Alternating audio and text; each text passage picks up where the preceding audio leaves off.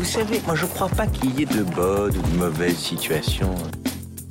Mais sire Un sarrasin dans une chariote du diable I'll be back. Un gosse qui est né dans une étable à Bethléem, franchement. Tu crois que ça va changer la face du monde, quoi Bienvenue dans ce nouveau numéro de votre rendez-vous hebdomadaire consacré au cinéma. C'est l'instant ciné. Comme chaque semaine, on se retrouve pour parler de toute l'actu ciné avec 5 infos que j'ai soigneusement sélectionnées pour vous. Et en seconde partie d'émission, je reviendrai sur un film à aller découvrir en ce moment dans les salles de cinéma. Alors sans plus attendre, on passe tout de suite aux actus. Notre première info nous a été révélée par le réalisateur Michel Azanavicius qui parle de son prochain film qui fera l'ouverture du festival de Cannes. Ça s'appelle Z comme Z ou plutôt ça s'appelait Z comme Z parce que le film va changer de titre pour couper. Point d'exclamation. Le réalisateur Michel Azanavicius justifie ce choix dans un communiqué de presse. Il dit, je cite, au vu de la charge symbolique prise par la lettre Z depuis le début de la guerre, j'ai décidé de changer le titre. Ce film est l'adaptation du film ne coupez pas, un petit bijou que je vous encourage à découvrir. Et donc Z comme Z, l'adaptation française où on retrouvera Romain Duris et Bérénice Bejo entre autres, s'appellera Coupé. Restons dans l'univers du Festival de Cannes puisque a été révélé le jury de cette 75e édition du Festival de Cannes et le jury sera présidé par Vincent Lindon. L'acteur français sera entouré de 8 jurés et remettra la Palme d'Or à l'un des 21 films de la compétition le samedi 28 mai lors de la cérémonie de clôture. Une info qui nous est révélée par Deadline maintenant, alors que la production du film Fast X, le dixième film de la saga Fast and Furious, vient tout juste de débuter, le tournage a débuté il y a quelques jours, et eh ben, le réalisateur historique de la saga quitte le projet à cause, je cite, de différents créatifs. Alors ça présage évidemment rien de bon, le réalisateur a fait ensuite un communiqué pour dire qu'il adorait Fast and Furious et qu'il était toujours amoureux de cette saga et qu'il partait le cœur lourd, bref, bon, on sait pas exactement ce qui se passe, on sait pas s'il y a des problèmes avec le producteur, Vin Diesel, qui est aussi évidemment l'acteur principal de la saga, qui réputé être très virulent. Tout ce qu'on sait, c'est que le tournage est en pause puisque le film n'a plus de réalisateur, tout simplement. Et cette mise en pause va coûter très très cher au studio Universal qui prévoit à peu près une perte d'environ 1 million d'euros par jour de tournage manqué, avec les acteurs à, à payer évidemment parce qu'ils sont sous contrat, etc. Très gros problème avec ce dernier film, Fast and Furious 10, qui je le rappelle sera divisé en deux parties. On fait un petit tour des bandes annonces de la semaine maintenant, et nous avons eu cette semaine la nouvelle bande annonce pour le film Sensation d'Alex Garland en sélection à la quinzaine des réalisateurs. Ça s'appelle Men et ça sera à retrouver le 8 juin prochain au cinéma. Nous avons également eu droit aux très attendues premières images du film Le Visiteur du Futur, le film de François Descraques, qui nous offre donc sa première bande annonce, un film à découvrir le 7 septembre dans les cinémas en France. Toujours dans les bandes annonces, une nouvelle bande annonce pour le prochain film de Scott Derrickson le papa de Sinister, ou encore du côté de chez Marvel de Doctor Strange, Black Phone avec Ethan Hawke, ça sera au cinéma le 22 juin, et enfin nous avons eu droit, alors là c'est complètement ouf, aux premières images d'un film que personne n'attendait, et moi-même je n'attendais pas, et je ne comprends pas ce film en fait. C'est un film complètement méta, on a eu droit aux toutes premières images d'un projet improbable, tout simplement, je pense qu'il n'y a pas de mots. C'est un film d'horreur écrit et produit par Luc Besson, dérivé de l'univers des films Arthur et les Minimoys. Ça s'appelle Arthur la malédiction et c'est à retrouver au cinéma le 29 juin. Alors, je vous explique un peu le projet. D'après ce que j'ai compris, l'histoire suivrait un groupe de jeunes adolescents qui se met en tête d'aller faire de l'urbex, c'est-à-dire d'aller explorer des vieilles euh, bâtisses, etc. Et là, ils vont explorer la maison du tournage du film Arthur et les Minimoys. Et il se trouve que cette maison semble être hantée par des créatures, peut-être des Minimoys, peut-être la tribu qui faisait rétrécir euh, les gens et les amener dans le monde des Minimoys. Je ne sais pas, je ne sais pas ce qu'est ce projet. En tout cas, c'est écrit et produit par Luc Besson et ça arrive en France le 29 juin. Euh, c'est complètement dingue. Ça s'appelle Arthur la malédiction. C'est ouf. Faisons un petit tour maintenant du côté de la Cinémacon. La Cinémacon, c'est une grande convention du cinéma réservée aux professionnels du cinéma qui a lieu en ce moment à Las Vegas et plein de projets ont été révélés ou annoncés ou se sont précisés. Alors, entre autres, on a une première image du film Barbie avec Margot Robbie, le film de Greta Gerwig, qui est attendu en juillet 2023 au cinéma. Nous avons eu des nouvelles des prochains films DC Comics, c'était attendu. Le réalisateur Matt confirme la mise en chantier d'une suite au film The Batman avec Robert Pattinson, un film qui sera écrit et produit par Matt Reeves donc, et on retrouvera bien sûr Robert Pattinson dans le rôle de la chauve-souris. Toujours dans les films d'essai comics, on a eu droit à un premier aperçu du film The Flash qui a été dévoilé en fait à la CinemaCon. Nous, bah, on ne l'a pas vu puisqu'on n'y est pas. Alors on sait à peu près ce qu'il y a dedans et on voit entre autres une scène incluant Michael Keaton dont son costume iconique de Batman, il revient des années après. Donc j'ai évidemment extrêmement hâte de découvrir ces images. Il y a également eu une scène du film Shazam 2, Shazam Fury of the Gods, où on pouvait voir la Shazam Family ainsi que le personnage, la Big Bad du film, incarné par la célèbre Hélène Mirren, ou encore quelques extraits du film Aquaman 2, Aquaman and the Lost Kingdom, incluant le personnage d'Arthur d'Aquaman et son demi-frère Orm qui semblerait feront équipe pour affronter un Black Manta plus puissant que jamais. Également, Sony nous a révélé quelques-uns de ses projets, alors après Morbius,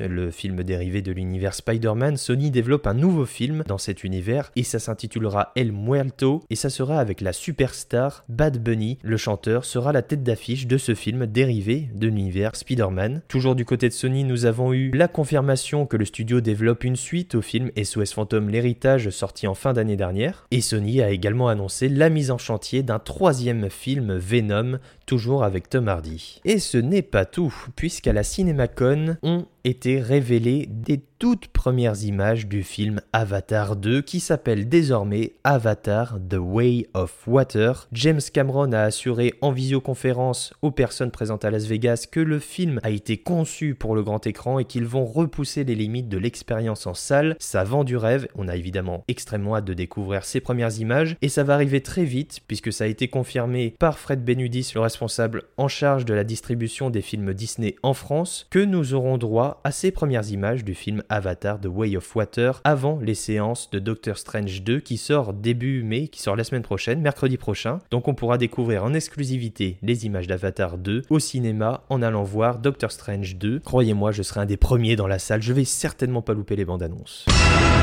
On passe tout de suite au film de la semaine et cette semaine j'ai envie de vous parler d'un film britannique réalisé par John Madden et avec Colin Firth et ça s'appelle La Ruse. Dans toute histoire, il y a ce qui est visible et ce qui est caché. C'est d'autant plus vrai quand il s'agit d'histoires de guerre. Les Américains, les Canadiens et les Britanniques débarqueront sur la côte sud de la Sicile. N'importe quel imbécile se doutera que ce sera la Sicile.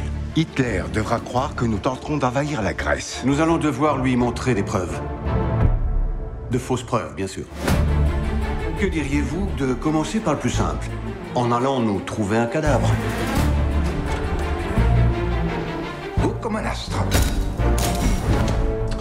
Nom d'un chien Alors puis-je suggérer de trouver un visage vivant? Voici mon ami, le sergent Roger Dearborn. Dean m'a dit que vous vouliez vous entretenir avec moi.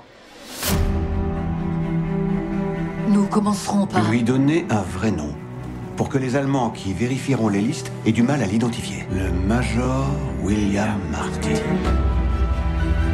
Il nous faut une histoire d'amour. Vous auriez besoin de mon aide? C'est une opération de grande ampleur. L'opération Cheval de Troie. Nous l'avons renommée. Ce sera moins explicite.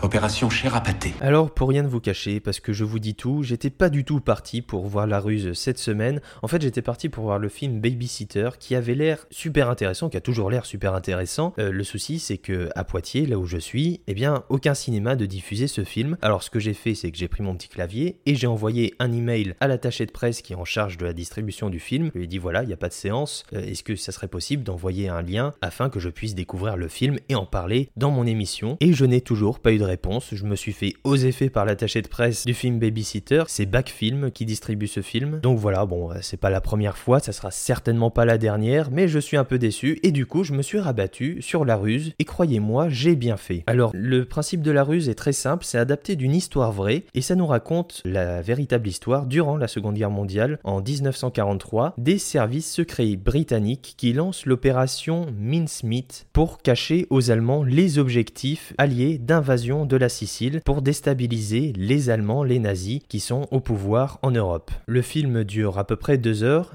et je n'ai tout simplement pas vu passer les deux heures. C'était un super moment, moi qui ne suis pas un grand fan de films de guerre en soi, de films euh, qui se déroulent à l'époque de la première moitié du XXe siècle, eh bien je dois dire que ce film ne ressemble finalement à aucun autre puisque c'est pas tant un film de guerre que ça, c'est plus un film de stratégie et en même temps une histoire d'amitié, une histoire d'amour, tantôt empreint de comédie, de cynisme, on reconnaît l'humour euh, typiquement britannique dans ce film et c'est ça que j'adore. Et c'est une agréable surprise. Alors c'est un film euh, d'espionnage, donc je vous l'ai dit, qui s'inspire d'histoires vraies et on retrouve des figures connues comme par exemple Winston Churchill, premier ministre britannique de l'époque, ou encore un certain Ian Fleming, papa du célèbre 007 James Bond, qui à cette époque est passionné d'espionnage et a travaillé justement, c'est lui qui a eu l'idée de cette opération, de cette ruse pour déstabiliser les adversaires. Et d'ailleurs, il y a plein de références à James Bond, comme par exemple le fait qu'on apprend qu'il appelait sa mère M, comme euh, la directrice du MI6, la patronne de James Bond. Il la décrit comme quelqu'un d'autoritaire et d'exécrable, ou encore le fait qu'ils vont dans une pièce avec un technicien regroupant plein d'objets d'espionnage, et ce quartier général s'appelle tout simplement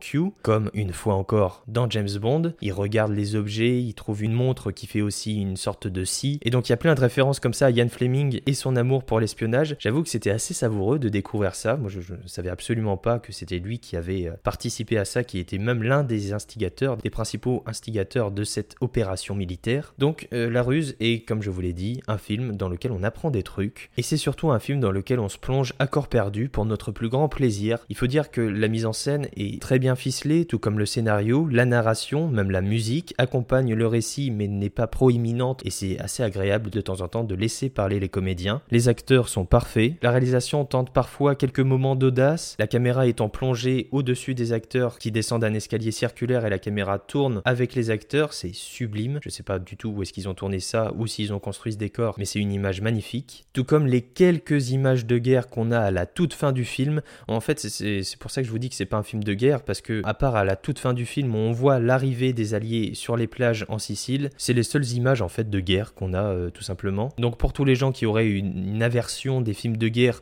ou pour qui l'actualité euh, assez morose pourrait décourager les gens à aller voir ce film, comme moi au départ, hein, je vous le dis honnêtement, j'avais pas du tout envie d'aller voir ce film, puis finalement euh, c'était un peu mon dernier recours, et je ne le regrette absolument pas. Donc La Ruse, un film pertinent, adapté de faits réels, intéressant, attachant, tantôt comique, tantôt dramatique, il nous émeut, on a un véritable plaisir à suivre ces personnages dans l'élaboration, dans ce plan militaire assez dantesque, et ça en fait un film réussi en tout point, divertissant et c'est pourquoi je vous recommande cette semaine d'aller découvrir La Ruse au cinéma.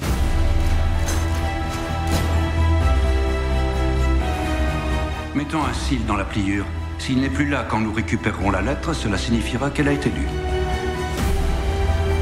Nous devrons faire circuler les faux documents rapidement avec le concours précieux de deux agents allemands. Que se passera-t-il si l'encre s'efface suite à un séjour prolongé dans l'océan? Il faudra une encre résistante à l'eau. Il faut avoir prévu de se noyer pour écrire avec ce type d'encre.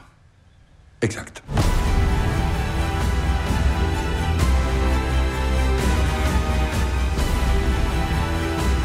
Mobilisez vos ressources. Lancez l'opération au plus vite pour le Major Martin. Pour le succès de notre mission. Pour ceux qui sont chers à nos cœurs. Les dés sont jetés. Il est impossible de reculer.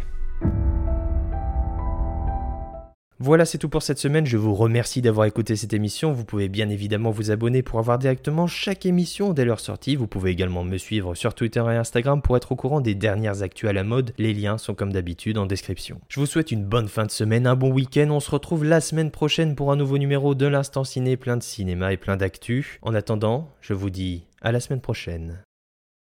Ça dépasse tout ce que j'ai pu imaginer.